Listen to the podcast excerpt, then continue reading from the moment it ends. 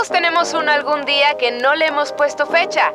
Y este es el espacio perfecto para hablar de todo eso que dejamos para después. También aquellas cosas para las que no estamos preparados y que aquí nos equiparemos juntos. Ah, por cierto, yo soy Ana Bueno y bienvenido a mi podcast Algún día.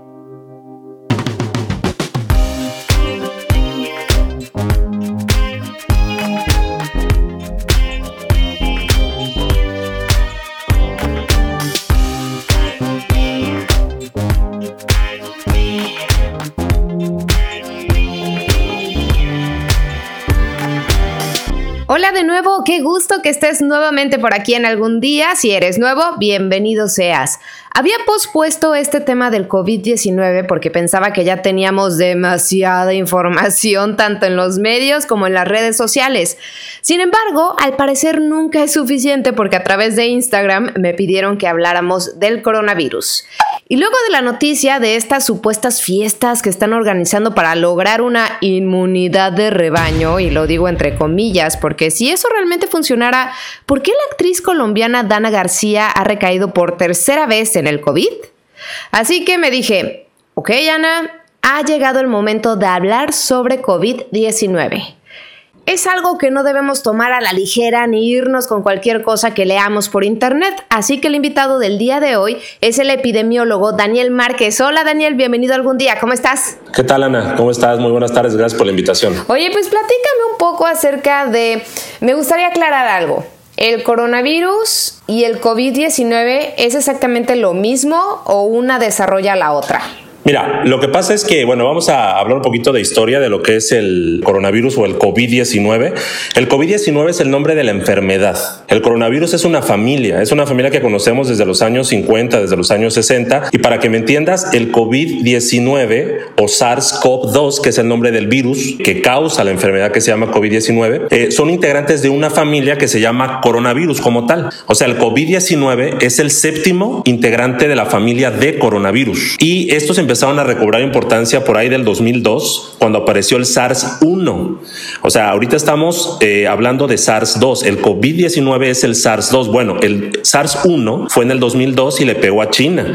Y la tasa de letalidad fue más o menos del 10%. O sea, uno de cada 10 pacientes con SARS-1 murió en el 2002 allá en China. De ahí vino en el 2012 el MERS, que es un virus que también se, se, se originó en Medio Oriente. Y ese más o menos andaba la tasa de letalidad por ahí del 30 o 35%. Entonces, a partir del, digamos que del, del quinto y sexto integrante de la familia de coronavirus, fue que empezó a llamar muchísimo la atención la familia coronavirus porque vimos que son virus pues agresivos. Y ahorita en 2019 pues surgió el séptimo integrante de la familia de coronavirus, que es el COVID-19 o SARS-CoV 2. Entonces, coronavirus es la familia y la enfermedad se llama COVID-19 y el virus de COVID-19 es SARS-CoV-2. Perfecto, además de que me quedó súper claro que todo es culpa de los chinos. Sí, ellos son los culpables de todo esto, así es. ¿Cuáles son los síntomas? Porque he visto que en todos es como diferentes.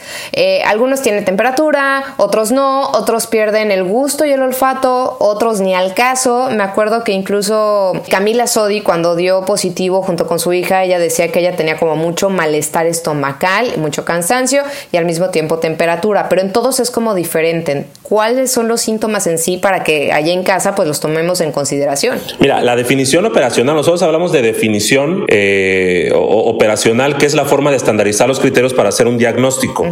La definición operacional como tal es paciente con fiebre, tos y dolor de cabeza y que además presente algunos síntomas inespecíficos como dolor de músculos, articulaciones, eh, dificultad para respirar. Entonces, en este momento, cuando llega un paciente, digamos, a la consulta externa o hospital que presenta fiebre y tos y además presenta, por ejemplo, dificultad respiratoria, en ese momento nosotros lo diagnosticamos como caso sospechoso de COVID-19 o de coronavirus. Pero es verdad lo que dices que los los síntomas están variando muchísimo. Entonces es bastante complicado y es como un reto también para el médico diagnosticar bien al paciente con, con coronavirus porque es verdad que no todos los pacientes tienen tos, es verdad que no todos los pacientes tienen dolor de cabeza, es verdad que no todos los pacientes tienen fiebre. Entonces lo que nosotros recomendamos en los hospitales es que todo paciente sea tratado como sospechoso de coronavirus hasta no demostrar lo contrario. Pero la definición operacional es esa, es muy clara. Es dos o tres de los siguientes síntomas, que es fiebre, tos y dolor de cabeza, y uno o más de los siguientes, que es dolor de músculos, articulaciones, dificultad respiratoria, conjuntivitis, y así es como integramos un diagnóstico clínico de COVID-19. Sabes, alguna vez leí que también eh, las uñas o los dedos, tanto de manos como pies, cambian de color. O sea, literalmente me pasé como todo un día viendo mis manos y mis pies horriblemente.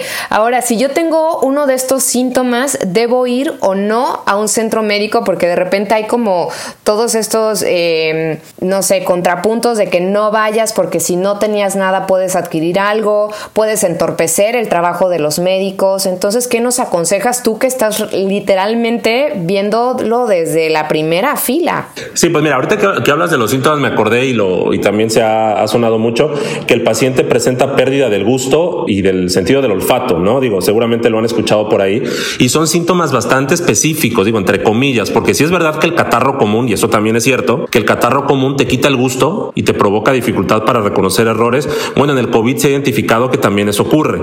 Ahora, ya regresando a, a lo que me estás preguntando de en qué momento ir al médico. Bueno, si ahí ha sido, ha sido como complicado porque por un lado nosotros recomendamos que un paciente joven, sin comorbilidades, o sea, un paciente, digamos, joven, que no tiene diabetes, que no tiene hipertensión, que no tiene obesidad, que además la obesidad es un factor de riesgo que nosotros siempre hemos menospreciado, hemos subestimado. Sin embargo, la obesidad es la principal causa de muerte, por cierto, en COVID-19, ¿no? Pero bueno, ¿cuándo ir al, al, al médico?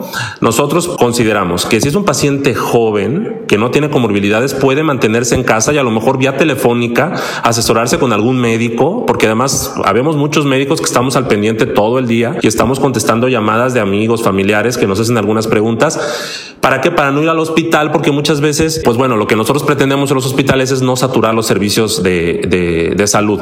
Entonces nosotros quisiéramos que los que estén yendo a los hospitales, pues sea la gente que más puede complicarse. O sea, nosotros quisiéramos encontrarnos en primera fila, digamos, esperando la consulta externa, hospitalización, a mujeres embarazadas, adultos mayores, a gente con comorbilidades. Si es una persona joven y entre comillas sana, pues a lo mejor con una asesoría vía telefónica es suficiente para decir, no voy a ir al hospital. ¿En qué momento debe presentarse al hospital?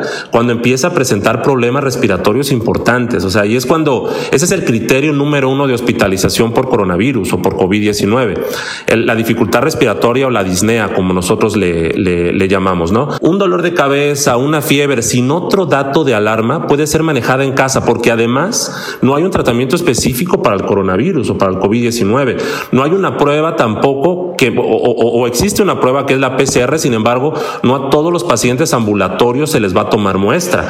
Es un estudio PCR que es un exudado nasofaringio que quien ya se lo hizo va a notar que es bastante doloroso porque tal cual, eh, o sea, te meten un hisopo a la, a la nasofaringe, ¿no? Eso es bastante doloroso, pero bueno, esta solamente se oferta a un 10% de la población ambulatoria, entre comillas, es decir, esas personas que van a ir y que no van a requerir hospitalización. A quien sí se le hace la prueba a un 100% a todos los pacientes que van a estar hospitalizados. A eso sí, al 100%, pero a lo que voy es que un 90% de los pacientes que van a estar en su casa con síntomas leves no van a tener una prueba de, de COVID-19. Solamente se les va a mandar un tratamiento sintomático además, porque no hay un tratamiento específico. ¿Cuál es el tratamiento sintomático? Pues el paracetamol, se les puede dar, por ejemplo, algunos recomiendan iniciar el oseltamivir, que es un tratamiento para influenza, bueno, es un antiviral, pero algunas eh, literaturas lo, lo, marcan. Alguna literatura también habla de la citromicina, que ese sí es un antibiótico, pero que se da como para evitar una, digamos, un agregado bacteriano al cuadro viral que el paciente tiene. Eh, algunos recomiendan la ivermectina, pero bueno, todos estos tratamientos que yo te estoy diciendo son tratamientos inespecíficos, son tratamientos en muy buena parte sintomáticos y son tratamientos que no hay garantía de que vayan a curar al COVID-19. Realmente el COVID-19 no tiene todavía un tratamiento como tal y lo único que se ofrece al paciente ambulatorio es tratamiento sintomático y al paciente hospitalizado se le ofrecen medidas de soporte para evitar complicaciones, ¿no? A inicios también comentaba sobre estas supuestas fiestas para lograr una inmunidad de rebaño, obvio por el modelo establecido en, en Suecia, que bueno, Suecia optó optó por no hacer cuarentena ni parar su economía por mil razones más que no solamente por lograr la, la inmunidad de rebaño, ¿no? Para ellos era muy importante la salud mental de las personas, el que no se dispararan las cifras de violencia intrafamiliar como lo está viendo aquí en México, pero bueno, ¿bajo qué circunstancia puede funcionar esa supuesta inmunidad colectiva? O sea, sí existe. Mira, la inmunidad de rebaño también se llama así, inmunidad colectiva o inmunidad de grupo. No es algo que se provoque o se busque, ¿no? Mediante una fiesta en la que en la que haya 20 o 30 pacientes infectados y el resto esté sano, precisamente para buscar infectarse y, y, apoyar un poquito al, al, problema que tenemos, ¿no? Al problema mundial que es la, que es la pandemia. La inmunidad de rebaño, en, en hablando de, de, de, COVID, que no hay vacuna, es precisamente vamos a infectarnos todos para inmunizarnos todos, para que cuando nos toque el virus o cuando le toque el virus a alguien que no haya enfermado, no lo golpee tan de forma agresiva, ¿no? Entonces quede de una forma también inmunizado. Se refiere a si, por ejemplo, de 100 personas hay 30 enfermas o hay 30 vacunadas o hay 30 ya, para fines prácticos, inmunizados. Hay 70 que no lo están. Pero entonces, cuando el virus circule, digamos, en esa comunidad y el virus alcance a esos que están vacunados o infectados, el virus se va a inactivar. Entonces ya no va a haber, ya no va a existir la capacidad de enfermar a los otros 70. No sé si, si, si me explico. Entonces, de eso trata la inmunidad de rebaño y es por eso que nosotros tenemos una meta de vacunar a un 95% o más de niños, por decir, de BCG para que ese 5% que no está vacunado por la razón que queramos, por no sé, por difícil acceso al sistema de salud o por irresponsabilidad de sus padres o por lo que sea, ya quede protegido porque la gran mayoría de los de los demás niños ya está vacunado. Entonces, cuando el virus les pega a estos, es muy probable que ya no afecte a los no vacunados o no inmunizados. Entonces, en relación al brote, al, al, al brote que se espera por ahí de octubre o noviembre, es bastante probable que ocurra porque el virus, así como la influenza, llegó para, pues, para quedarse. Y es un virus con el que nos vamos a tener que acostumbrar a vivir hasta que no ocurra, hasta que no exista una vacuna que nos proteja contra el COVID. En octubre, ¿por qué se espera un segundo repunte o un segundo brote de COVID? Porque es temporada invernal, pues eh, la incidencia por infecciones respiratorias, pues aumenta en octubre o noviembre. Entonces la búsqueda activa de influenza o ahora de coronavirus también se va a acelerar y mientras más busquemos, más vamos a encontrar. Entonces, por eso nosotros esperamos que cuando empiece la temporada de catarro, de gripa, de influenza, que de por sí viene, pues va también eh, otra vez a ocurrir eh, un, nuevo brote de, coronavirus como ahora. ¿Qué diferencia cuando tienes a un especialista que te lo esté explicando, así casi que con, con, palitos y circulitos? Es que sabes que Ana, es de repente hay, cosas en, en COVID, o sea, que apenas también nosotros estamos intentando entender, o sea, es una realidad que todavía hay, mucho desconocimiento del virus. ¿eh? O sea, e, es un virus totalmente nuevo, es un virus diferente. De hecho, si, si tú te acuerdas cuando esto empezó, la tasa de letalidad que se refiere a los muertos por coronavirus era menor al 4%, menor al 3%. Yo recuerdo todavía que estábamos en 3, 3.5%. O sea, que se moría 3 de cada 100 personas, ¿no? Por COVID. Bueno, en este momento ya la tasa de letalidad anda cerca del 7%. Y en algunas regiones, o en algunos estados, en algunas ciudades, o en algunos hospitales, la tasa de letalidad ya supera el 15, el 20, el 25%. Entonces, mucho vamos aprendiendo del coronavirus, ¿no? O sea, mucho se está aprendiendo todos los días. De hecho, todos los días encontramos información diferente, nueva, algunas que nos, que nos llenan de esperanza o de optimismo y otras que, que todo lo contrario, ¿no? Nos, nos hace preocuparnos un poquito más por, el, por la situación actual. ¿Tú crees que lo subestimaron en un inicio? Pues yo creo que en México sí. Yo creo que en México sí lo subestimamos. Yo creo que lo vimos muy, muy lejos. Yo creo que no pensamos que nos fuera que nos fuera a alcanzar. A lo mejor decíamos, bueno, pues está en China, el MERS ocurrió en Medio Oriente, el SARS-1 ocurrió también en China y no llegó hasta acá, pero pues nos alcanzó y nos agarró, la verdad es prevenidos y, y, y sin las medidas que nosotros quisiéramos, ¿no? O sea, eso de que estamos preparados para esta pandemia que dijeron hace uno o dos meses, pues es totalmente falso. O sea, nosotros en los hospitales nos damos cuenta de todas las carencias y de la poca preparación que existe en todos los sentidos, tanto cultural como de, de, infraestructura, ¿no? Para hacer frente al COVID. Yo creo que, que sí se subestimó, al menos en nuestro país. También tiene mucho que ver lo que ocurrió en, en 2009, que en México, digamos, surgió el, la pandemia por, por influenza. A lo mejor la diferencia fue que la, la, influenza en 2009 nació en México, en Estados Unidos, México. Bueno, ya ves que ahí dicen que hasta nació aquí por en la gloria, ¿no? Aquí en, en, con el con el niño Edgar, ¿se acuerdan? ¿no? Que fue como que el que empezó todo esto. Fue muy popular. Y fue muy popular. Creo que está una estatua tiene este niño, ¿no? Ahí en la gloria.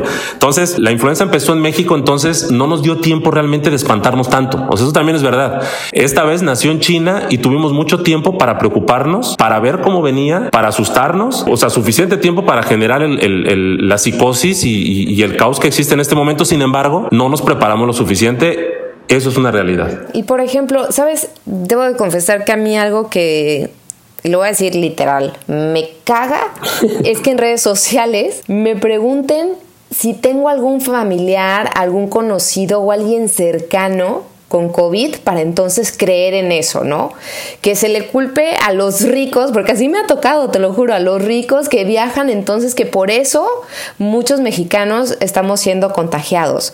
De verdad es, es, es muy molesto porque yo no necesito tener a alguien cercano para creer, ¿no? Basta con echarle un vistazo a las redes sociales, a las fotografías y cada vez es más cercano al círculo de todos, porque me imagino que todos ya empezamos a tener a algún familiar o alguna amiga, alguien cercano que está o falleciendo está dando positivo. Sí, ¿Tú cómo lo ves en el hospital? Eh, esa es, una realidad y, y, es cierto que a veces hace falta, tristemente, o sea, a veces hace falta que alguien cercano a nosotros se enferme para para empezar a creer, ¿no?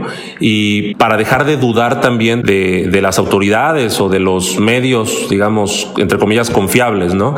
Pero bueno, digo, yo sí te puedo decir que los hospitales hoy ya están colapsados. Hoy en la ciudad de Veracruz ya es complicado ingresar a un o, aspirar siquiera a una cama con un ventilador a la mano que nos saque del apuro en caso de que requiramos eh, la ventilación mecánica.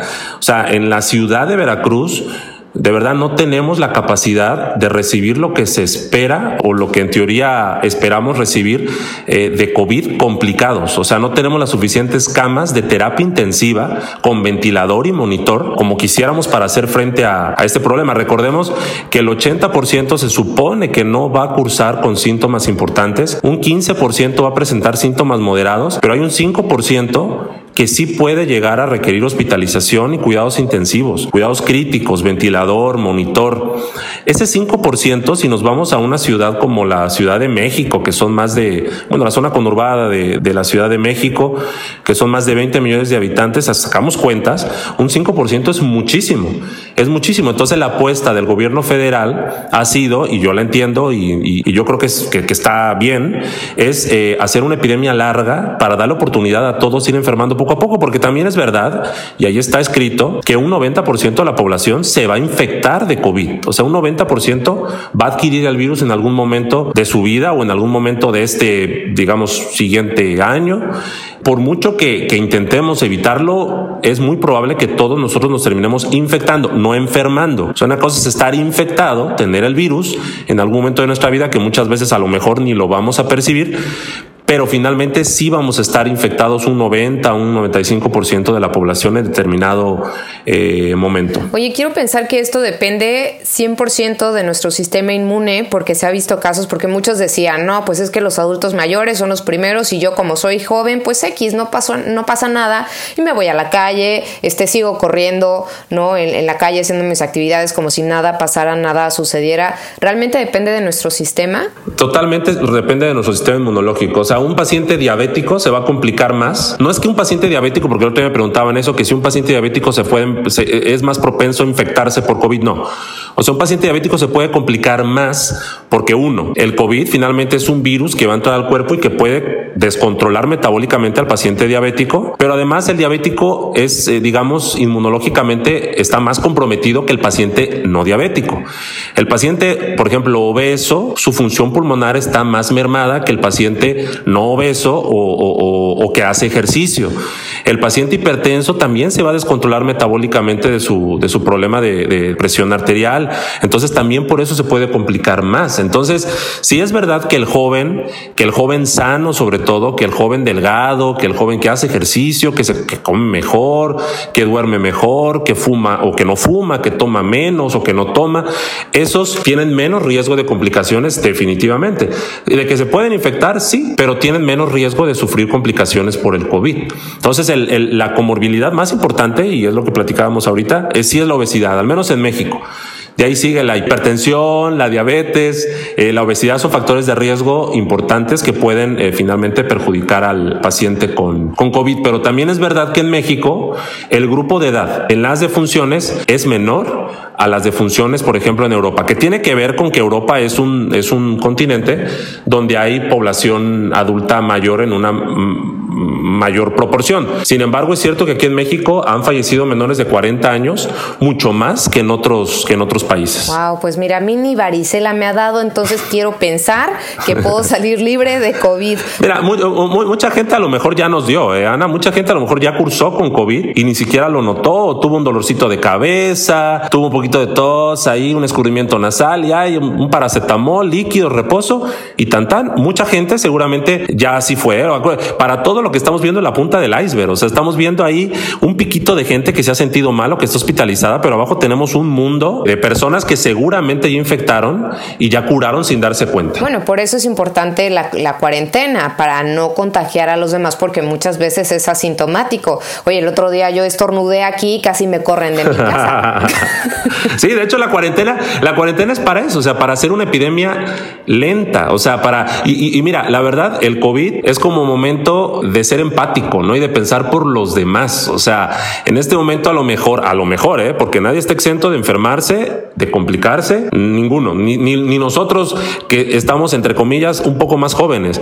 Pero si hay que ser más empático, por ejemplo, con nuestros papás, con nuestros tíos, con nuestros abuelos, con gente que nosotros somos conscientes que pueden complicarse. Entonces creo que, que esta crisis mundial, o sea, esta crisis sanitaria, nos debería hacer a, todos, nos debería hacer abrir un poquito los ojos, ¿no? Y darnos cuenta que tenemos que pensar mucho en el que está al lado y en el que está con nosotros también, los que viven con nosotros, los que están con nosotros, los que conviven a diario con nosotros, porque ellos sí, no sabemos, podrían complicarse por COVID y es por eso que se recomienda que salgamos con cubrebocas, que salgamos menos, que evitemos las reuniones familiares, que extrememos medidas, que hagamos el filtro en las casas, que nos quitemos los zapatos antes de entrar. O sea, son, son además buenas prácticas que en otros países nos dijeran, ustedes no sé por qué no lo hacen y que a nosotros hasta raro se nos hacía, pero finalmente son buenas prácticas que deberíamos retomar a partir de ahora. ¿no? Y seguramente lo vamos a hacer. Seguramente. Oye, así como yo tengo, o bueno, tuve todas mis preguntas y mis dudas contigo, pues también tengo preguntas de la gente. ¿Estás listo? Sí, adelante.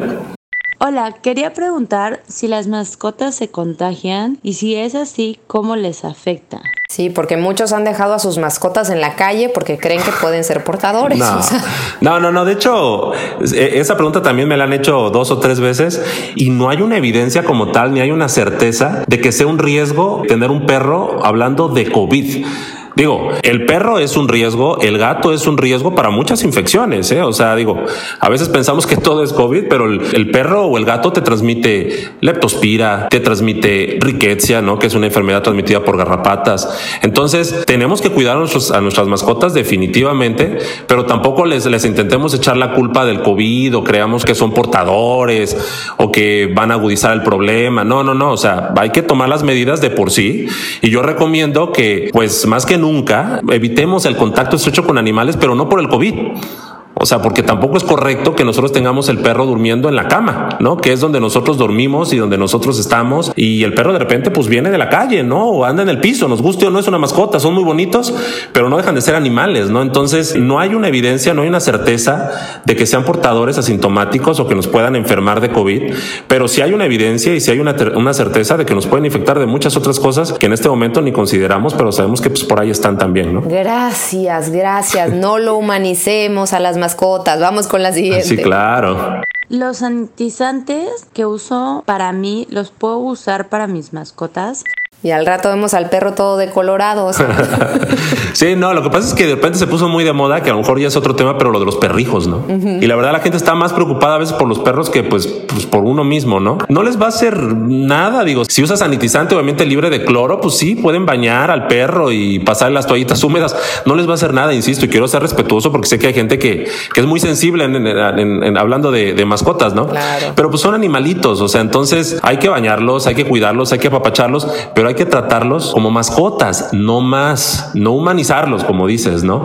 Entonces, pues sí, sí puede usar las toallitas húmedas que utiliza, eh, sí pueden bañarlo más que antes, llegando de la calle, pues sí pueden echarle una, una, una enjuagada, pues sí, sí lo pueden hacer, o sea, pero yo recomiendo que no por el COVID, yo recomiendo que por cualquier cosa y muchas enfermedades que yo veo todos los días en hospitales y en centros de salud y en consulta externa, eh, eviten un poquito el convivio tan cercano con animales, ¿no? Con perros, con gatos. Muy bien, vamos con la siguiente. Hola, ¿qué tal? Quisiera preguntarte sobre los cubrebocas. Es que estoy interesada en empezar a hacer los míos. ¿Qué tela es la adecuada o la óptima para que de verdad funcione el cubrebocas o no funcionan de plano así?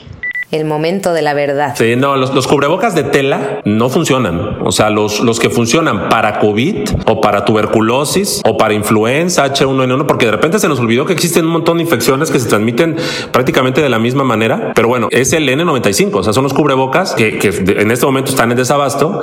Esos son los cubrebocas que debemos nosotros utilizar. Todos los cubrebocas de tela que nosotros podamos fabricar no nos garantizan absolutamente ninguna, digamos, seguridad, eh, no, no, no nos dan certeza de que no vayamos a contagiarnos por, por COVID, porque son telas que finalmente son porosas, ¿no? Y que al momento de respirar pueden ingresar por cualquier lado, ya sea a través de la tela que es porosa de por sí, o por los lados, por arriba, por abajo, y más. Si les damos un mal uso, pues son todavía más inútiles. Entonces realmente lo que tenemos que usar es el cubrebocas N95, que es un cubrebocas además que nos da como, que es un sellado total de nariz y boca, y teniendo el N95 también tenemos que evitar estarnos quitando y poniéndonos el cubrebocas porque nosotros solitos nos vamos contaminando. Entonces realmente el N95 es el único cubrebocas o el N100 es el único cubrebocas recomendado para evitar el contagio por COVID. Todos los demás pues pueden funcionar para algunas cosas, pero no para COVID, porque es un virus, es un virus que penetra muy fácilmente por cualquier tipo de tela. Y por ejemplo, las N95 pueden ser reutilizadas o no? Sí, eh, eh, el N95 bien cuidado puede durar dos o tres días, ¿no? O sea, porque además se supone que el N95, igual que cualquier cubrebocas, se pone para no quitarse, o sea, para no estárselo retirando. Entonces, si yo me pongo el N95 a las siete y media de la mañana y me lo estoy quitando y poniendo todo el día, pues obviamente a las dos de la tarde ya, ya no va a servir.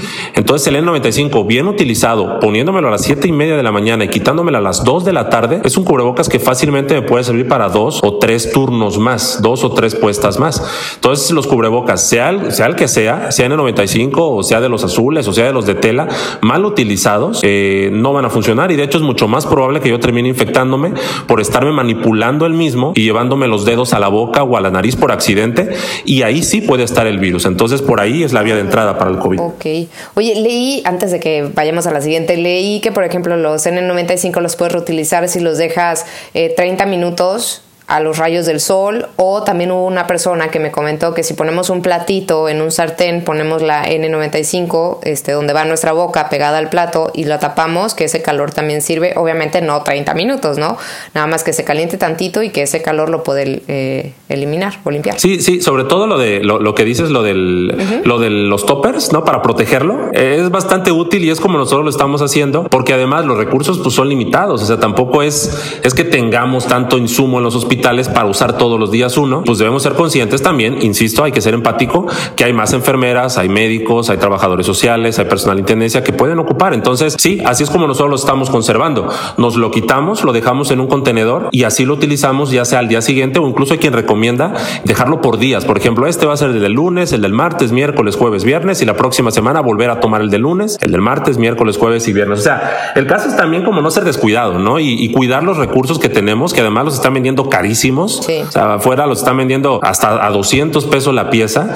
Entonces, pues hay que, hay que cuidarlos. Esos de tela, digo, no digo que estén mal, digo, se pueden utilizar. La gente que los utiliza adelante los puede tener, pero en un hospital no son recomendados. En un hospital, el que se recomienda, siendo bien estricto, es el N95. Ok, vamos con la siguiente. Hola Ana, ¿cómo estás? Yo soy Steffi y mi pregunta está dirigida básicamente en tener conocimiento de cuáles son las medidas de prevención que yo digo implementar aquí en mi casa porque yo vivo con mi mamá que es una mujer mayor de 65 que pues tiene diabetes, hipertensión, problemas pulmonares y yo sigo saliendo a trabajar todos los días porque mi actividad está marcada como una actividad esencial que es el comercio exterior. Y pues bueno, mi duda es básicamente el saber cuáles son las medidas que tengo que implementar en esta fase y cuáles son las medidas que tendré que seguir implementando después de que la fase 3 pase. Qué difícil. Sí, es, es, complicado, pero bueno, eh, la primera es la, pues la sana distancia. Digo, yo, yo entiendo que pues convivir con adultos mayores hasta miedo da porque uno puede ser portador otra vez asintomático. Y a lo mejor uno no lo siente o no lo sufre, pero si el adulto mayor y más siendo diabético, que es lo que platicábamos, pues el riesgo no de enfermarse, el riesgo de complicarse en caso de enfermarse, pues sí es, sí es mayor. Entonces, independientemente de vivir en la misma casa, la sana distancia, o sea, procurar en este, en estos tiempos, digo, evitar el abrazo, el beso como antes, ni modo. Nosotros somos de una cultura además que apapacha mucho, ¿no? O sea, nosotros acostumbramos a, saludarnos de beso, a saludarnos de abrazo, aunque sea eh, que nos vimos ayer, lo hacemos al otro día, ¿no? O sea, sí estamos acostumbrados, es como la cultura del, del latino.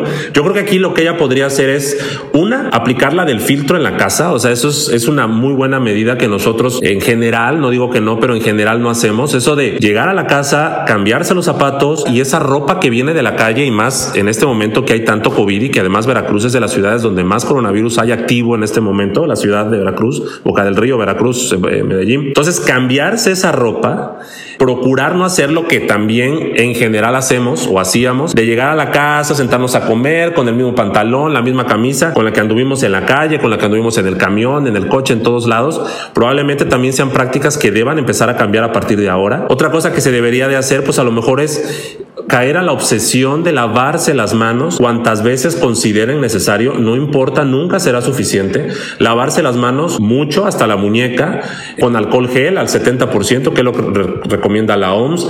Procurar sí tener sanitizantes, a lo mejor llegar del súper y pasar el sanitizante o las toallas húmedas bañadas en cloro, ¿no? Diluido con agua, obviamente eh, a, todas las bolsas, a todos los productos que vengan del súper.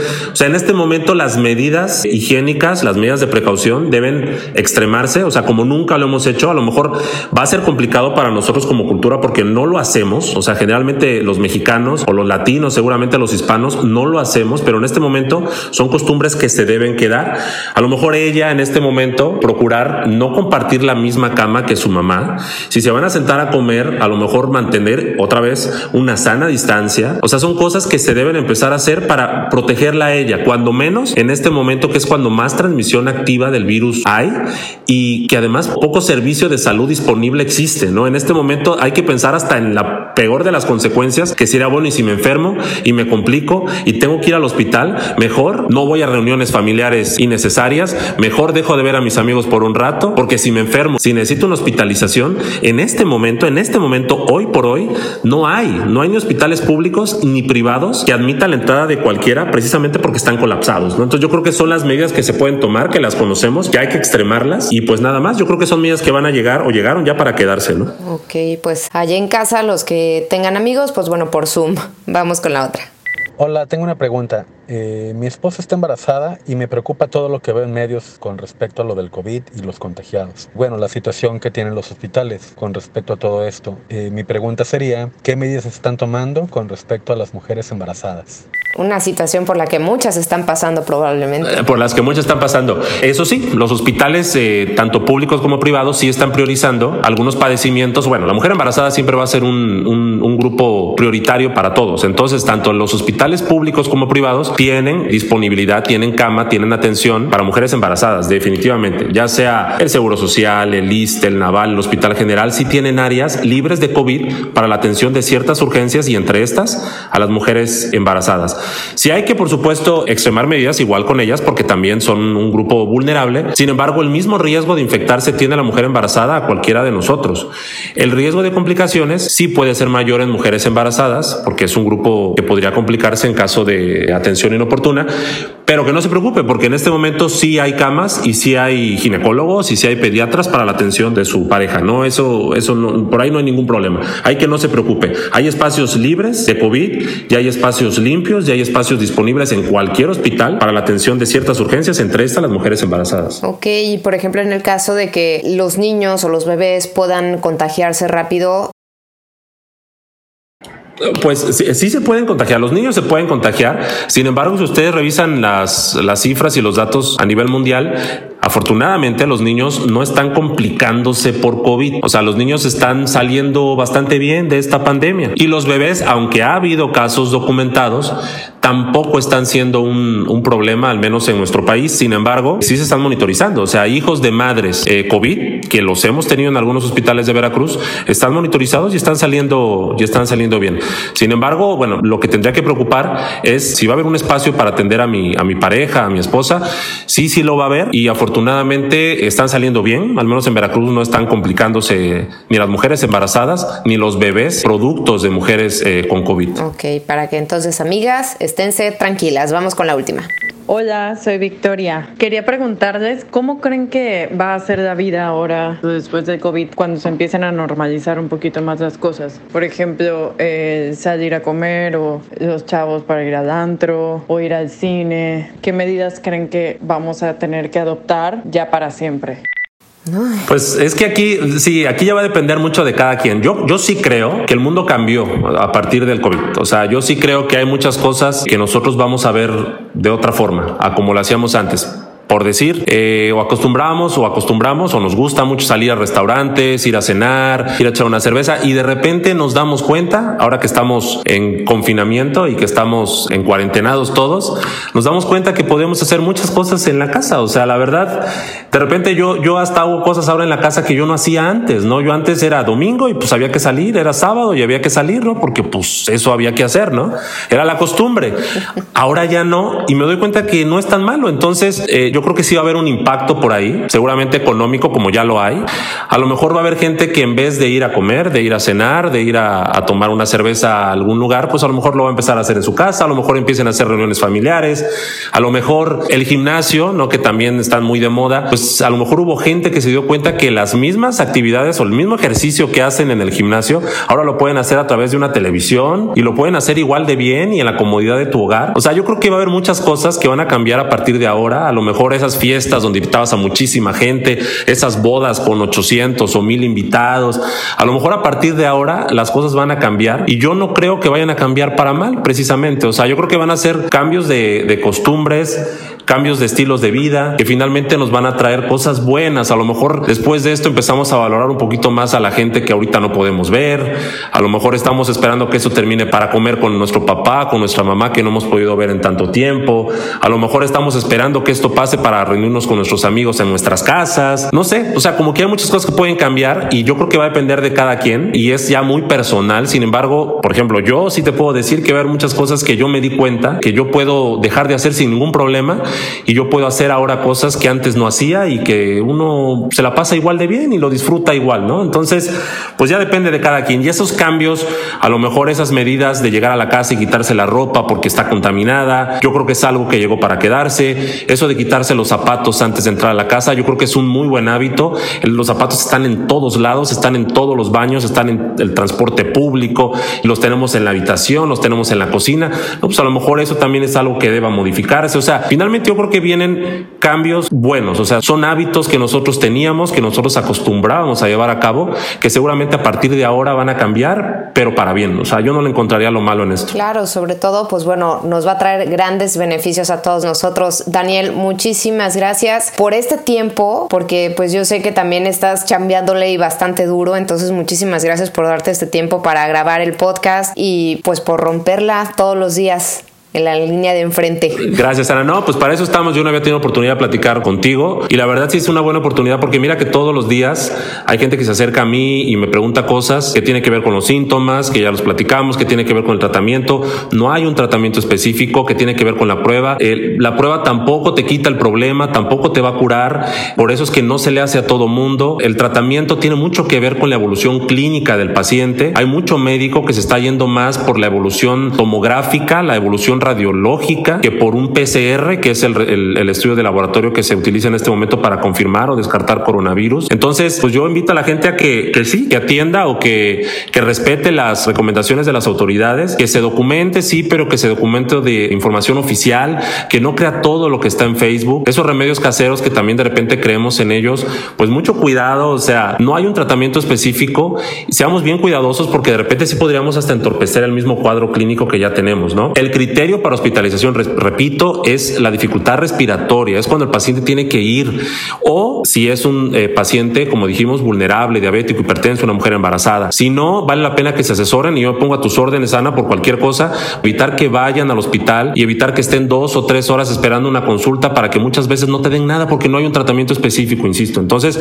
pues me pongo a tus órdenes, Ana, cuando quieras hablamos de esto, que yo sé que es un tema que causa mucha inquietud y pues para eso estamos, ¿no? Claro, ¿cómo entramos en contacto contigo para que ya de una vez lo anoten muy bien y cualquier duda directamente vayan contigo? Pues en, Facebook, yo, mi, página es doctor Daniel Márquez, así me pueden buscar y pues por ahí estamos, ¿no? En, en contacto sin ningún problema. Perfecto, pues muchísimas gracias, sobre todo por la honestidad para hablar de este tema. Muchas gracias. Claro que sí, Ana. Gracias a ti, que estás muy bien. Gracias. Fue Algún día hablaré sobre COVID-19 con el doctor Daniel Márquez Uscanga y por favor cuídate mucho, cuéntame lo que piensas y lo que en este momento necesitas escuchar aquí en Algún día, vía WhatsApp al 2293-734477 o vía Instagram arroba la bueno con doble E. Soy Ana Bueno y nos escuchamos en el siguiente episodio. Bye bye.